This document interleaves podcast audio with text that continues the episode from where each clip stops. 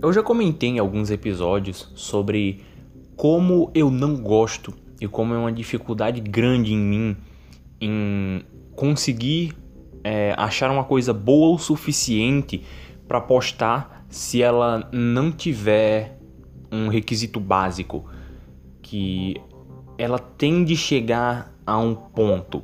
Eu tenho uma dificuldade grande em gravar coisas que não querem chegar a ponto nenhum.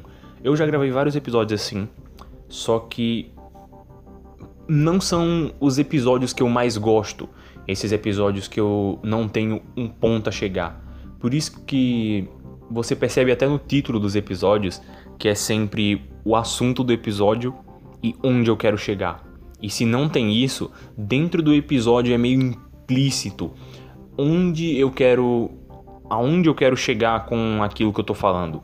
Tipo, coisa básica é o episódio Breaking Bad. Breaking Bad, caracterização e personagem. Eu quero falar de quê? Breaking Bad e explicar o que é caracterização e personagem. É um episódio que já saiu também. One Piece não vai acabar não? Obviamente eu quero explicar o meu ponto de vista de por que a partir do mundo de One Piece faz sentido com que ele demore para acabar. E tem vários outros exemplos, já tem uns. Esse é o episódio 15, já tem 14 episódios aí de exemplo. Só que às vezes você se obriga a gravar umas coisas que não tem um ponto a chegar. Às vezes é porque você quer se desafiar e às vezes é porque você não tem roteiro nenhum e tá se obrigando a gravar alguma coisa. Que talvez seja o que está acontecendo hoje. Não estou dizendo que é isso. Mas mesmo assim, tem um autor que eu sempre quis comentar por aqui. Eu já até gravei um episódio, mas acabei apagando ele depois porque eu não gostei e vi que pessoa, outro podcaster já tinha comentado exatamente o que eu queria comentar, que é o H.P. Lovecraft. H.P. Lovecraft é um autor que ele me agrada muito. É, o estilo de texto dele, é, o todo o lance do horror cósmico é algo que cria um fascínio em mim, aquele fascínio que o horror consegue gerar de uma curiosidade, mas é uma curiosidade meio cautelosa. Eu tenho números Menes 3 dois vídeos inteiros sobre isso, um sobre horror cósmico e Hellstar Remina, que é um mangá do Junji Ito, e tem outro vídeo inteiro sobre o e outro que não é exatamente sobre o Lovecraft, mas também é da série do Junji Ito, que é sobre a mente distorcida do Junji Ito e é basicamente uma apresentação à obra dele. Que lá, bem no finalzinho do episódio, eu comento um pouquinho sobre a gloriosa magnificência que o horror e o terror consegue gerar nas pessoas. Que é Aliás, se você não viu, eu recomendaria muito esses episódios. São para mim vídeos muito bons, a série Junjito inteira. Esses são os dois melhores vídeos que tem lá. Por mais que a série não seja muito grande. Mas sim, o Lovecraft é um dos autores que eu mais gosto, é um dos autores que eu mais tenho conteúdo aqui em casa, tirando Katsuhiro Otomo, que são seis livros. É, o Lovecraft é o próximo. Eu tenho uns três, quatro livros sobre o Lovecraft e de contos do próprio Lovecraft porque ele é um autor que consegue, dependendo do que ele está contando, ser muito. ter ideias muito boas e jeitos muito, muito dele mesmo de fazer essas coisas. Que é um pouco do caso desse episódio aqui. Um dos livros que eu tenho do Lovecraft é um da Martin Claret, que chama Contos o livro chama só Contos, H.P. Lovecraft Contos. E o primeiro conto do livro chama A Fera na Caverna. E para ser o primeiro conto do livro, tem que ser pelo menos um conto que passe já a impressão de o que você quer passar no resto do livro. E é algo que eu senti bastante. É um. Porque essa edição da Martin Claret, pelo menos essas menorzinhas, a Martin Claret tem outras que são um estrambolho de mil páginas, literais mil páginas. Esses menorzinhos são para apresentar facetas diferentes do Lovecraft. Por exemplo, esse primeiro esse primeiro volume, eles chamam de o Arco do Terror, porque são contos do Lovecraft não tão conhecidos sobre algo mais terror, algo de um terror mais clássico, não tanto quanto sem um pouco da pegada do horror cósmico, mas ainda inevitavelmente com muito horror cósmico dentro. E esse A Fera na Caverna é algo que passa muito o que o resto dos outros contos quer passar. É algo mais terrorzão bruto, o medo bruto de alguma coisa, por mais que essa coisa às vezes você consiga ou não mensurar o que ela é. Então, eu sou o Trovador e esse podcast é um oferecimento meros menestréis. Aqui comento de maneira um pouco mais despretensiosa sobre coisas que me interessem: um livro, uma cena, um episódio, uma obra inteira e até palavras às vezes, tentando dissecar tudo, cena a cena, principalmente esse episódio. Agora vamos ao episódio número 15 sobre Lovecraft e a Fera na Caverna. O texto começa muito nos padrões Lovecrafts de iniciar uma história. Os padrões Lovecraftianos de. Aliás, Lovecraftiano é uma palavra muito bonita. Os padrões Lovecraftianos para iniciar uma história é que você vai simplesmente jogar o leitor dentro de uma situação. Porque a maioria dos contos e de todas as histórias que ele conta são sobre. são narrações, normalmente em primeira pessoa do passado, uma coisa que já aconteceu e a pessoa está simplesmente narrando os acontecimentos que ela vivenciou, que é exatamente o caso daqui. É, ele, o que eu quero dizer com tem um início muito Lovecraftiano. O Lovecraft gosta muito de no início do texto simplesmente jogar o leitor dentro da ação. Ele começa sem explicar muita coisa, jogando você no meio de alguma situação que fisga sua atenção de primeira instância. Tem uma frase que eu não lembro agora de que texto é, que representa muito bem isso, que ele literalmente começa o texto dizendo que eu não vou lembrar a citação perfeita, mas ele diz que sim, ele acabou de dar seis tiros na cabeça do melhor amigo, só que ele tem como provar que não foi ele que matou ele ele quem matou ele. Minha capacidade de criar frases é boa, vocês já devem ter percebido. Mas por mais que o Lovecraft lhe jogue diretamente dentro da ação de alguma coisa já está acontecendo quando você começa o texto, isso não impede que os textos dele tenham uma separação que seja visível de atos. Você vê claramente onde começa o primeiro ato, onde termina o primeiro ato, onde começa o, o segundo e o terceiro. É, é fácil perceber aqui que. Primeiramente, deixa eu dar uma explicadinha sobre o que é o texto.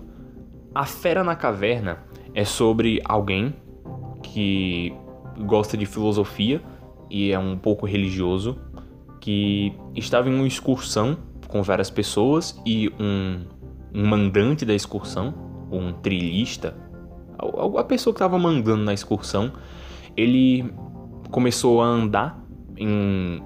Ele pegou um caminho diferente do que o grupo dele estava tomando. E ele andou tanto que ele acabou se perdendo. E ele estava lá, no meio da caverna, embaixo da terra, completamente perdido, com a sua tocha é, já no fim de suas chamas. E ele já estava pensando: caramba, eu morri. E esse é basicamente o início. Que no nosso caso vai firmar o nosso primeiro ato da história, o ato em que ele fixa todas as ideias e vai preparar isso para a entrada do segundo ato, que junto do segundo ato vai entrar a a nossa querida criatura, que ele chama de fera, que é a fera na caverna, então tem que ter uma fera na caverna. O segundo ato é marcado com a entrada da nossa querida amiga Fera. A... Eu percebi que é muito engraçado falar. o segundo ato é marcado com a entrada da Fera. Parece o. O Raul Gil falando. Porque, assim, continuando ali, o nosso amigo que estava perdido dentro da caverna, ele já tinha aceitado que ele ia morrer. Ele estava perdido embaixo das pedras, ele já tentou andar para todas as direções, não conseguiu achar o caminho que ele veio. Então ele simplesmente decidiu que, ok, eu vou morrer, vou ficar aqui apenas sentado vendo o fogo se apagar. Só que quando o fogo estava nas suas últimas madeixas de vida e que finalmente se apagou, ele decidiu que não, na realidade eu ainda tenho muito o que fazer, eu ainda tenho muito o que viver. Então ele começou a gritar, gritar, gastar toda a energia que ele ainda tinha para ver se ele conseguia chamar a atenção do guia da trilha. Só que na realidade ele acabou chamando outra coisa. As tentativas que ele jogou para dentro do mundo chamaram na realidade uma besta que após a sua tocha se apagar, ele não consegue ver o que ela é e ele sabe que tem alguma coisa perto dele, porque ele escuta os passos. Desde o início do conto, ele vem comentando da sua audição muito boa, que ela é, ela ganha um boost por estar no escuro. Você não tem a visão, você acaba prestando mais atenção nos outros sentidos. Então ele está escutando, está ouvindo que tem alguma coisa perto dele, só que ele não consegue saber o que é. Ele, à primeira instância, pensou que seria o, o guia da, da trilha, só que depois ele percebeu que as pisadas eram macias demais e que o guia estava com botas, então ele faria mais barulho do que essa coisa que está vindo. As coisas, as pisadas eram macias e não pareciam pisadas de um animal bípede. Ele às vezes eram pisadas de um animal quadrúpede, que você consegue definir isso a partir do, do ritmo que ele pisa, e às vezes parecia pisadas de um animal bípede. bípede. Ele ficava é, trocando entre essas duas e às vezes eram só batidas sem sentido. Mas era verdade, tinha alguma coisa ali. E essa alguma coisa paralisou o cara. Porque aqui é uma coisa que, de novo, eu ligo ao Junji Ito. Isso aqui me lembra muito um, um conto, não é um conto, é um capítulo extra que ele tem na obra Guiô. Para quem comprou a nova edição da Devir aí, deve, deve ler que chama O Enigma da Falha de Amigara, se eu não me engano. É, nesse conto, não vou dar um panorama muito grande, só que ele me passa a mesma sensação. Ele é sobre pessoas em buracos apertados. Ele não é tematicamente parecido, o plot também nada a ver. O, no Enigma da Falha de Amigara você tem pessoas entrando em buracos com formato de pessoas, e aqui você tem uma pessoa perdida numa caverna com uma besta atrás dela mas os sentimentos que ele causa são para mim muito parecidos. Isso, isso é uma coisa mais mais pessoal para mim. Não pessoal, já deu para entender. Ele é para mim ele passa os mesmos sentimentos, o sentimento de claustrofobia, de você estar no escuro, você perdeu o sentido das das direções porque você não consegue ter uma visão boa o suficiente para saber onde você tá. Você talvez dê um passo para frente e cai num abismo, mas ao mesmo tempo que você tá num lugar que você não consegue ter a noção de dimensões, tem uma coisa misteriosa que talvez possa causar a sua morte, que é, no Ito é como se fosse isso também, só que ele é mais no, no natural. E a loucura de encontrar um lugar que tem exatamente a sua forma. E depois o sentimento de entrar nesse lugar natural, entre aspas, e pensar: o que caralho será que tem no fundo? Só que aqui no Lovecraft é o que caralho tá vindo para me pegar. Começou a chover, mas eu não vou parar de gravar. Então, perdão se tem um barulhinho de chuva no fundo. Talvez seja até da hora que eu não vou precisar colocar efeito sonoro. Ele começa o texto com o sentimento de vivi minha vida, só que me perdi numa caverna e agora minha vida acaba aqui. Foi uma vida da hora, mas acabou, acabou aqui mesmo aqui. Eu vou morrer de fome e é isso. E mas depois que ele decidiu que, OK, na realidade, talvez seja mais da hora viver, e ele começou a tentar ativamente continuar vivo por mais que ele tenha pensamentos de que, ok, talvez essa coisa que esteja aqui na minha frente seja um enviado dos céus para acabar com o meu sofrimento mais rapidamente, porque ele comenta um pouquinho antes que, ok, eu tô simplesmente fadado a ficar aqui e morrer de fome. Aí depois quando a fera é introduzida, ele pensa, ah, talvez isso aqui seja uma, um mandado dos céus para que meu sofrimento acabe mais rápido. Só que ele ainda continua com, o, com a vontade intrínseca de viver.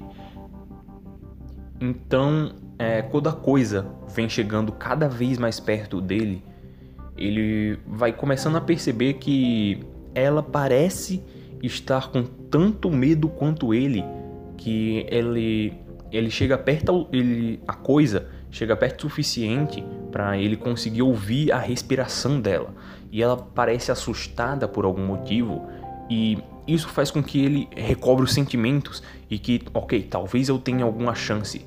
E quando ele pensa isso, ele começa a procurar assim no chão e cata algumas pedras.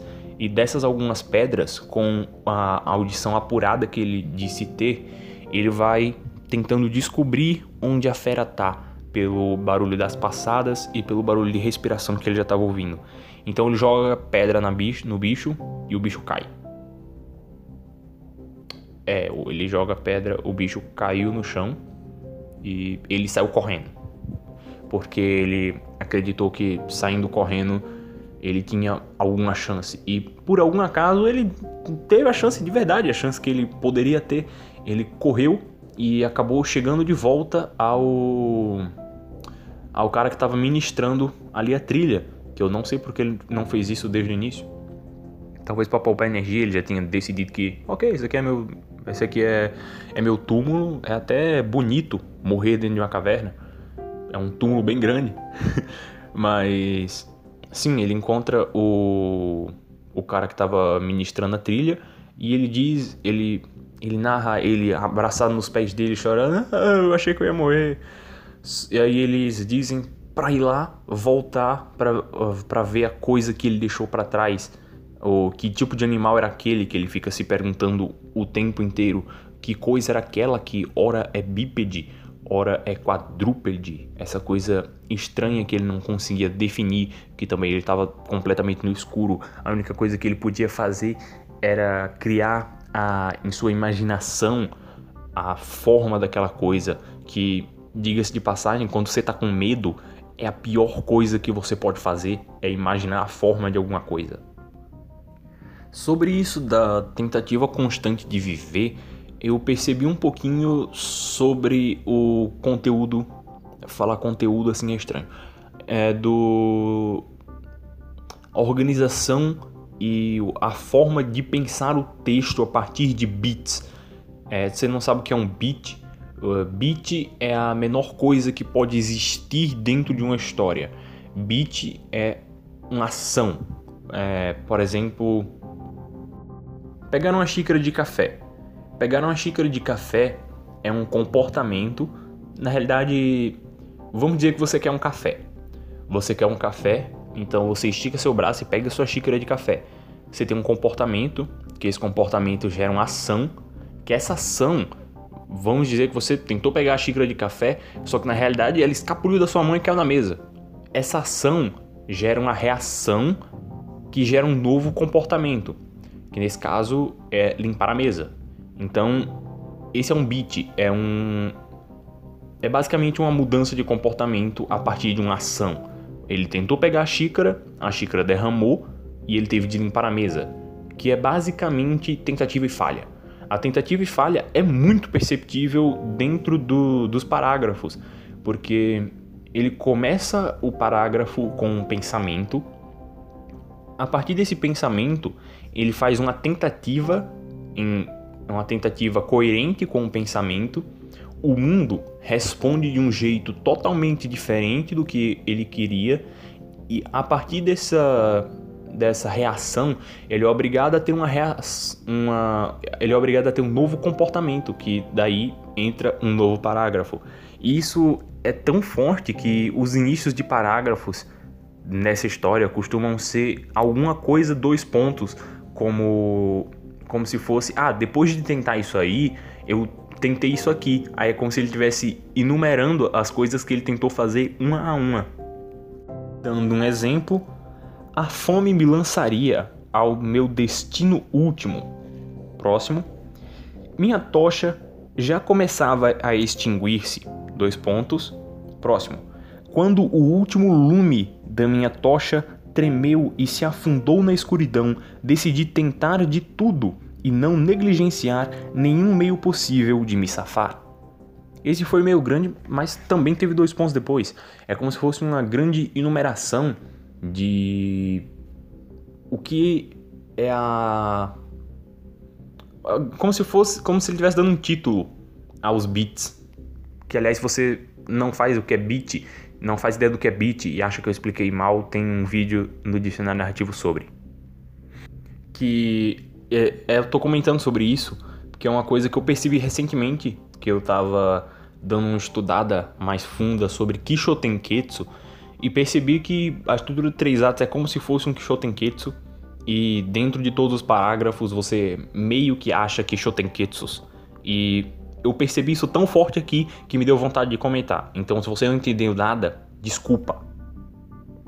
Que, aliás, se você não sabe o que é Shotenketsu, também tem um vídeo no dicionário narrativo. Mas, voltando à Fera na Caverna, é, depois de ele reencontrar com o, com o grupo que estava lá fazendo a trilha, ele chama o pessoal para ir averiguar o que, que, que, coisa era aquela que ele estava tanto tendo medo, porque ele deixou o negócio lá estirado no chão e ele queria lá ver o que foi que ele matou. E quando eles voltam, eles encontram um ser uma estatura de uns 1,70m, é, com pelos brancos cobrindo o corpo inteiro, pelos curtos do pescoço para baixo e pelos mais longos da cabeça para cima, só que a coisa tá deitada estirada para baixo no chão. Então não tem como você ter uma ideia muito boa do que, que é aquilo, ainda mais a distância. O pelo, o pelo dele brilha muito e ele parece estar tá sofrendo e agoniando de dor, porque ele parece ter uma mira muito boa no escuro. Ele deve ter acertado, sei lá, na cabeça ou é, acho que a cabeça é o lugar mais vulnerável que tem para você jogar uma pedra a pessoa simplesmente cair dura no chão. Então ele tem um espasmo. Desse espasmo, ele grita. E ele é bem descritivo sobre o grito, mas não tem nada a ver aqui. Ele grita e se vira para cima. E quando ele se vira para cima, eles conseguem ter uma visão do rosto da criatura. E ele descreve ela com as seguintes palavras: O medo se fora, e o espanto, o temor, a compaixão e a reverência ficaram em seu lugar, pois os sons pronunciados pela criatura estendida sobre o chão de pedra nos tinha revelado a apavorante verdade. A criatura que eu tinha matado, a estranha fera da profunda caverna, era ou tinha sido alguma vez um homem. eu vou deixar você pensar um pouquinho sobre isso. É, se você lê o texto, isso obviamente tem essa afirmação, obviamente tem uma força muito maior. Ainda mais se você lê duas vezes, se você lê sabendo o final, porque ele dá várias pistas durante a narrativa de o que é aquela coisa. Tem um momento em que ele comenta que ela parece andar é, sobre a ponta dos dedos que é, é como um, um gorila anda. Ele anda apoiado nas pernas de trás, só que meio inclinado para frente na ponta dos dedos. Não é na ponta dos dedos, é nesse espaço que tem entre a ponta do dedo e essa parte. Ele anda nos, sobre os dedos. E ele dá vários outros outras pistas, como um pouquinho antes, o tamanho do pelo, é, ele não chega a falar muito de estatura, mas o jeito, o medo, a, o tipo do grito, a, o tipo de forma que a criatura tem, ele vai dando várias dessas pistas que quando a revelação finalmente chega, ela, por mais que ainda seja muito. É, é como se fosse uma reviravolta, eu esqueci a palavra certinha. Como ela ainda é muito grandiosa, ela ainda é meio que esperada. Que eu não lembro quem foi que disse essa frase é, sobre finais, que um final tem de ser coerente A frase com certeza não é como eu vou dizer aqui, mas um final tem que ser coerente e inesperado ao mesmo tempo. Porque para você fazer um final, você tem que juntar todas as coisas que você apresentou durante a história e fazer algo é, grandioso e inesperado o suficiente, mesmo dentro das peças que você mesmo deu. Que é basicamente o que acontece aqui. Dentro das peças que ele mesmo se deu, ele conseguiu ainda fazer um final inesperado. Esse conto não é do daqueles grandes contos do Lovecraft, não no sentido de que esse aqui é um conto ruim, mas no sentido de ele não é os grandes contos é um jeito que as pessoas organizam os contos do Lovecraft é, mais horror cósmico, aqueles se vocês é, eu ainda vou fazer um vídeo, eu acho, sobre a biografia Lovecraft, assim como eu fiz o do Edgar Allan Poe, que o Lovecraft é basicamente os textos que ele escreveu é, no, mais perto do finzinho da vida dele. O, se eu der exemplo é mais fácil, como o chamado de Cthulhu e todos dessa família. Esses maiores textos, que são basicamente os mais famosos, são os grandes contos. É tipo o chamado Cthulhu, a sombra que veio do a sombra vinda do tempo, a cor que caiu do céu. Esses são os grandes contos que a Fera na Caverna não é, não faz parte dos grandes contos, que é obviamente o que essa antologia da Martin Claret quer trazer. São textos muito bons do Lovecraft que não estão dentro dos grandes contos e não são tão puxados para o horror cósmico, que são um horror mais bruto de nossa medinho de criatura, que é basicamente isso aqui, nossa medinho de uma coisa na caverna. Eu tô dizendo medinho que é, não sei porque que eu disse medinho, eu disse que ia me cagar na situação. Demais, ele é um texto muito interessante. Ele é o Lovecraft tentando coisas mais clássicas do horror. Não coisas mais clássicas não são, não são as palavras as melhores palavras para dizer isso, mas ele fazendo um horror mais medo do escuro, um horror mais medo do apertado, não um horror medo de uma coisa incrível, uma coisa ancestralmente gigantesca que eu não tenho a capacidade de compreender. É um medo. Estou com medo do escuro porque tem alguma coisa aqui nesta sala que me amedronta. E não, meu Deus, essa coisa que está na minha frente é imensuravelmente inexplicável. E mostra essa outra faceta do Lovecraft, mostra como ele é um escritor que, por mais que ainda preso dentro do próprio gênero e usando muito do que mais para frente vai ser coisas muito frequentes na narrativa dele, consegue ser um autor que escreve coisas diversas. Você é só o que você vê aí autores que só conseguem só conseguem escrever a mesma coisa. Não é Hiromashima? Essa alfinetada vai me custar uns tapas. Bem, é isso, minha intenção aqui, como eu mesmo disse, não era chegar a nenhuma, nenhuma conclusão grandiosa. Não que nenhum episódio chegue a uma conclusão grandiosa, mas alguns episódios explicam coisas e depois que eu consigo explicar elas, meu trabalho tá feito. Aqui não. Eu queria gravar alguma coisa, tava sem nenhum roteiro pronto e decidi, tá bom, eu vou gravar uma coisa mais solta, que é basicamente a premissa do cena a cena, só que esse aqui é mais solto ainda, uma coisa mais soltinha sobre uma coisa que eu gosto, uma coisa que eu queria falar faz muito tempo, que Lovecraft é um é uma pessoa que é difícil de se comentar sobre, porque toda vez que alguém comenta de Lovecraft, você tem que comentar do racismo intrínseco que tem dentro das obras dele, que talvez eu ainda faça um episódio sobre isso, mas não quis comentar aqui, porque ia ser mais do mesmo. Então. Do mais, é um texto muito interessante se você quer ler. Uh, se você quer adquirir essa edição da Martin Claret, recomendo muito. Ela tem alguns probleminhas com tradução, só que são probleminhas que dá para relevar. É porque, como eu mesmo comentei agora, o Lovecraft tem muitos problemas com racismo e essa edição da Martin Claret, ela não é que ela corta o racismo, porque tem textos que é realmente muito racista. Essa daqui ela não diminui o racismo ou corta o racismo. Ela pega o racismo do Lovecraft e transforma como se o Lovecraft fosse pró as coisas que ele abomina. É, não é abomina, as coisas que ele desconhece. Aí meio que você tira a ideia que o, o cara tinha, você tira a identidade do próprio autor. Por mais que tirar uma identidade racista não seja tão problemático, já deu para entender, tem uns probleminhas com tradução. Mas do mais, as traduções são muito interessantes, ela tem textos muito interessantes, textos que você não vê em qualquer antologia por aí, porque a própria premissa dela são textos que nem todo mundo ouviu falar, que eu já tinha lido bastante, não vou dizer bastante coisa do Lovecraft, eu li uns eu li aquela edição da Dark Side. Tem, sei lá, uns seis textos lá.